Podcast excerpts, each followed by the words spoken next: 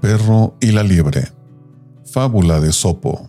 Un perro de caza atrapó un día a una liebre, y a ratos la mordía y a ratos le lamía el hocico. Cansada la liebre de esa cambiante actitud, le dijo, Deja ya de morderme o de besarme, para saber yo si eres mi amigo o mi enemigo. Moraleja, sé consistente en tus principios.